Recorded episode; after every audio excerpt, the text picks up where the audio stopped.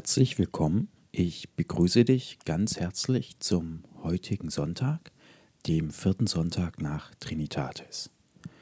Heute geht es in der evangelischen Leseordnung um die Bibelstelle im Lukasevangelium, sechstes Kapitel, die Verse 36 bis 42.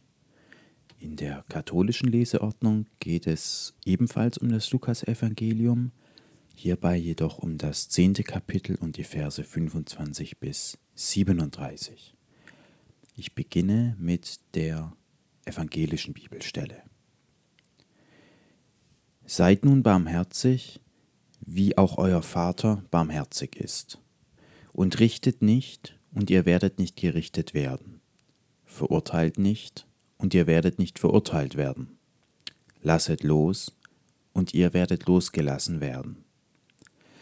Gebet, und es wird euch gegeben werden, ein gutes, gedrücktes und gerütteltes und überlaufendes Maß wird man in euren Schoß geben, denn mit demselben Maße, mit welchem ihr messet, wird euch wieder gemessen werden. Er sagte aber auch ein Gleichnis zu ihnen. Kann etwa ein Blinder einen Blinden leiten? Werden nicht beide in die Grube fallen? Ein Jünger ist nicht über den Lehrer, jeder aber, der vollendet ist, wird sein wie sein Lehrer. Was aber siehst du den Splitter, der in, des, der in deines Bruders Auge ist, den Balken aber, der in deinem eigenen Auge ist, nimmst du nicht wahr? Oder wie kannst du zu deinem Bruder sagen, Bruder, erlaube, ich will den Splitter herausziehen, der in deinem Auge ist, während du selbst den Balken in deinem Auge nicht siehst. Heuchler, ziehe zuerst den Balken aus deinem Auge, dann wirst du klar sehen, um den Splitter herauszuziehen, der in deines Bruders Auge ist. Ich persönlich finde die Bibelstelle hochinteressant, weil sie eine Auffassung über die Welt und über die Zusammenhänge der wesentlichen Dinge in sehr klarer Deutlichkeit beschreibt. Und richtet nicht, und ihr werdet nicht gerichtet werden. Das sagt Jesus nicht, weil Gott einer ist, der Buch führt, was wir hier tun, und dann Gleiches mit Gleichem vergilt. Es geht darum nicht zu, es geht Gott nicht darum zu bestrafen, Gleiches mit Gleichem zu vergelten oder gar moralische, konkrete Verhaltensregeln vorzuschreiben oder durchzusetzen. Es ist vielmehr so, dass es in Wahrheit keinen Unterschied macht zwischen uns selbst und den anderen. Was wir anderen antun, tun wir uns selbst an. Und das liegt an dem größten Fehlschluss des menschlichen Daseins überhaupt, nämlich auf dem Fehlschluss von sich auf andere. Es ist ein in der Welt sehr notwendiger Schluss, denn wir können andere nur aufgrund unserer eigenen Erfahrungen beurteilen. Ständig schließen wir von uns auf die anderen.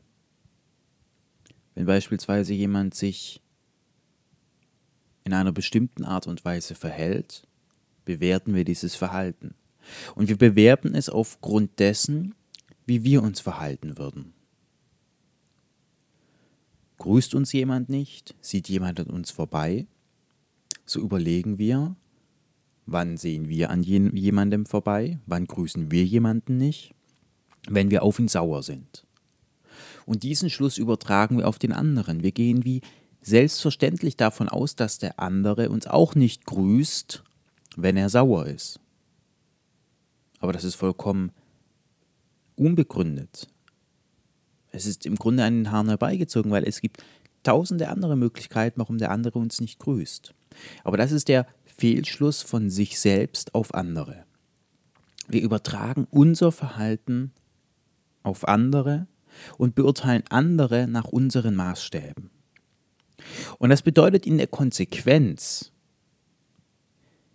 dass die anderen, die uns umgebenden Mitmenschen im Grunde nur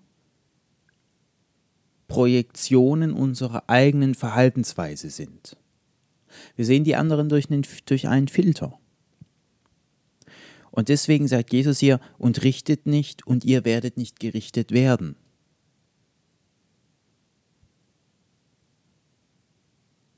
Mit anderen Worten, wenn ich aufhöre, andere dafür zu verurteilen, dass sie mich zum Beispiel nicht grüßen, in der Cafeteria an mir vorbeigehen, dann wird mir das eben nicht mehr passieren. Dann werde ich nie wieder diese Unfreundlichkeit erfahren. Es geht darum, dass ich aufhöre, Dinge zu tun, und dann sehe ich sie auch in anderen nicht mehr. Jemand, der für den unfreundliches Verhalten gänzlich unvorstellbar ist, der wird es auch von anderen nicht erfahren, weil er gar nicht weiß, wie andere dieses konkret äußern. Die Bibelstelle schließt mit dem Aufruf Heuchler, ziehe zuerst den Balken aus deinem Auge, und dann wirst du klar sehen, um den Splitter herauszuziehen, der in deines Bruders Auge ist. Und das ist die Erweiterung des bereits Gesagten. Wir sehen die anderen im Grunde so, wie wir selbst sind. Wir übertragen von uns auf andere und es bedeutet aber, dass wir die anderen ja nicht verbessern können. Wir ändern nichts an der Situation, wenn wir jetzt den anderen belehren. Weil das Problem ja in uns liegt.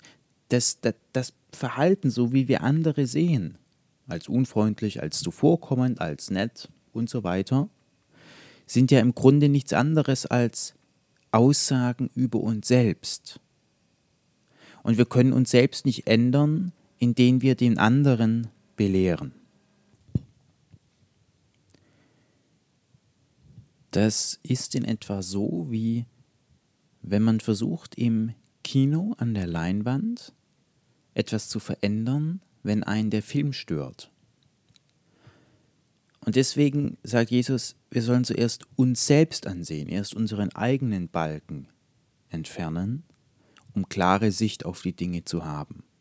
Denn wer seinen eigenen Balken entfernt hat, wird gar keine Notwendigkeit mehr sehen, den Splitter aus des Bruders Auge zu ziehen. Ich fahre fort mit der Bibelstelle der katholischen Leseordnung. Und siehe, ein gewisser Gesetzgelehrter stand auf und versuchte ihn und sprach, Lehrer, was muss ich getan haben, um ewiges Leben zu erreichen?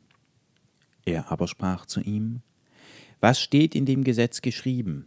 Was liesest du? Er aber antwortete und sprach, Du sollst den Herrn, deinen Gott, lieben aus deinem ganzen Herzen und mit deiner ganzen Seele und mit deiner ganzen Kraft und mit deinem ganzen Verstande und deinen Nächsten wie dich selbst. Er aber sprach zu ihm, Du hast recht geantwortet, tue dies und du wirst leben. Indem er aber sich selbst rechtfertigen wollte, sprach er zu Jesu, und wer ist mein Nächster? Jesus aber erwiderte und sprach, Ein gewisser Mensch ging von Jerusalem nach Jericho hinab und fiel unter Räuber, die ihn auch auszogen und ihm Schläge versetzten und weggingen und ihn halbtot liegen ließen. Von ungefähr aber ging ein gewisser Priester jenes Weges hinab, und als er ihn sah, ging er an der entgegengesetzten Seite vorüber. Gleicherweise aber auch ein Levit, der an den Ort gelangte, kam und sah ihn und ging an der entgegengesetzten Seite vorüber. Aber ein gewisser Samariter, der auf der Reise war, kam zu ihm hin, und als er ihn sah, wurde er innerlich bewegt. Und er trat hinzu und verband seine Wunden und goss Öl und Wein darauf. Und er setzte ihn auf sein eigenes Tier und führte ihn in eine Herberge und trug Sorge für ihn. Und am folgenden Morgen, als er fortreiste, zog er zwei Denare heraus und gab sie dem Wirt und sprach zu ihm, Trage Sorge für ihn, und was irgend du noch zu verwenden wirst, werde ich dir bezahlen, wenn ich zurückkomme. Wer von diesen dreien dünkt dich der Nächste gewesen zu sein von dem, der unter die Räuber gefallen war. Er aber sprach, der die Barmherzigkeit an ihm tat. Jesus aber sprach zu ihm, Gehe hin und tue du desgleichen. Ich denke, die Botschaft ist sehr klar in dieser Bibelstelle. Der Nächste ist immer der, der Not leidet. Ich denke, man muss diese Bibelstelle im, im Kontext sehen, aber sie ist im Grunde auch wieder hochaktuell, weil der Gesetzgelehrte fragt natürlich, wer ist mein Nächster? Und er fragt das im Sinne von, ist der Nächste jemand, der zu meiner Familie gehört, zu meiner Glaubensgruppe? Ist ein Reisender aus Rom oder aus irgendeiner anderen Gegend auch mein Nächster? Oder sind das die anderen? Und das ist die zentrale Frage, die der Gesetzesgelehrte hier stellt. Denn schon damals gab es natürlich Feindschaften zwischen allen möglichen Gruppen, damals wie heute, da hat sich in der Welt überhaupt nichts verändert. Und der Gesetzesgelehrte will ihn ja provozieren.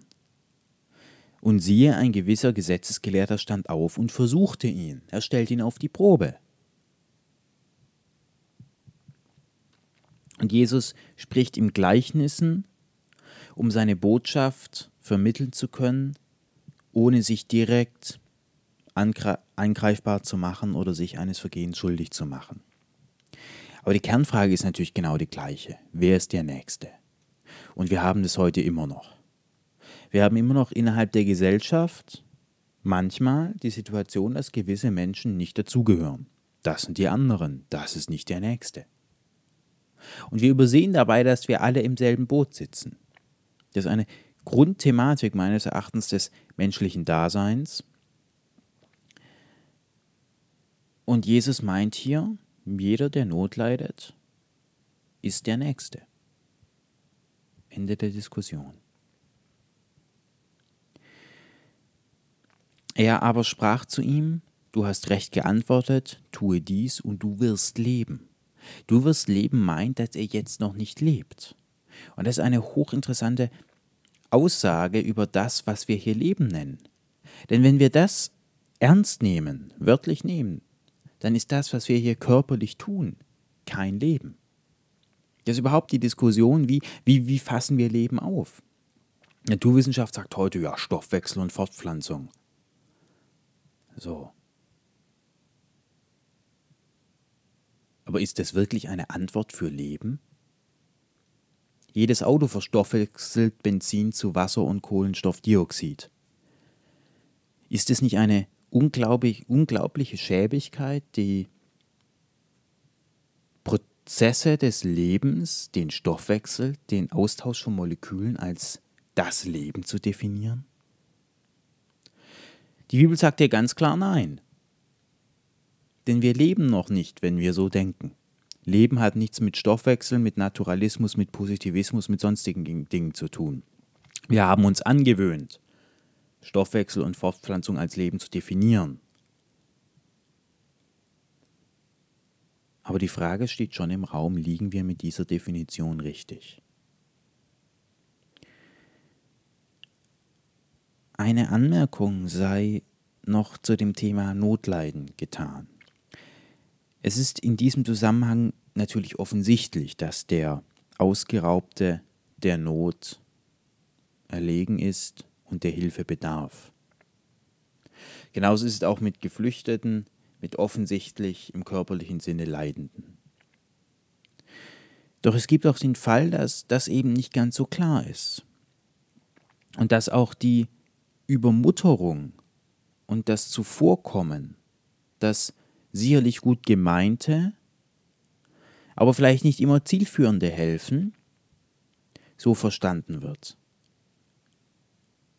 Denn diese Bibelstelle setzt natürlich auch eine Sache voraus. Sie setzt voraus, dass der andere überhaupt der Hilfe bedarf und sie auch will. Wir können hier davon natürlich ausgehen, dass der Ausgeraubte Hilfe will und auch der Hilfe bedarf.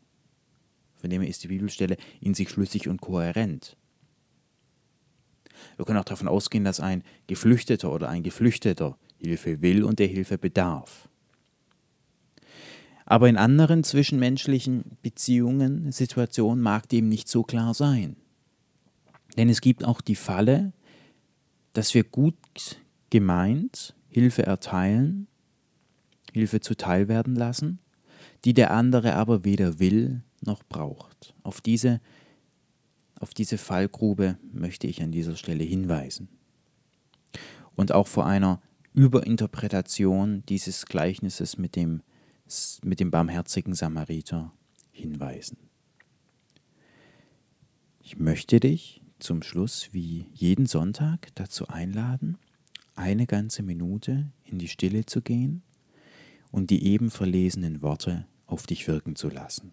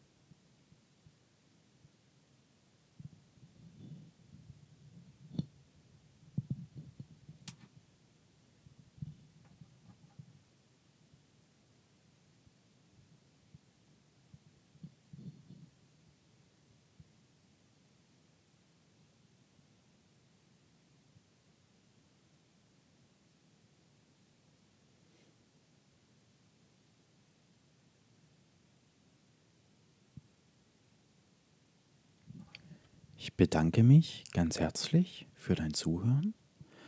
Würde mich sehr freuen, wenn du nächste Woche wieder dabei bist und wünsche dir für die folgende Woche viel Ruhe, inneren Frieden, Gelassenheit, Vertrauen und ich wünsche dir von ganzem Herzen eine friedliche und erfüllte neue Woche.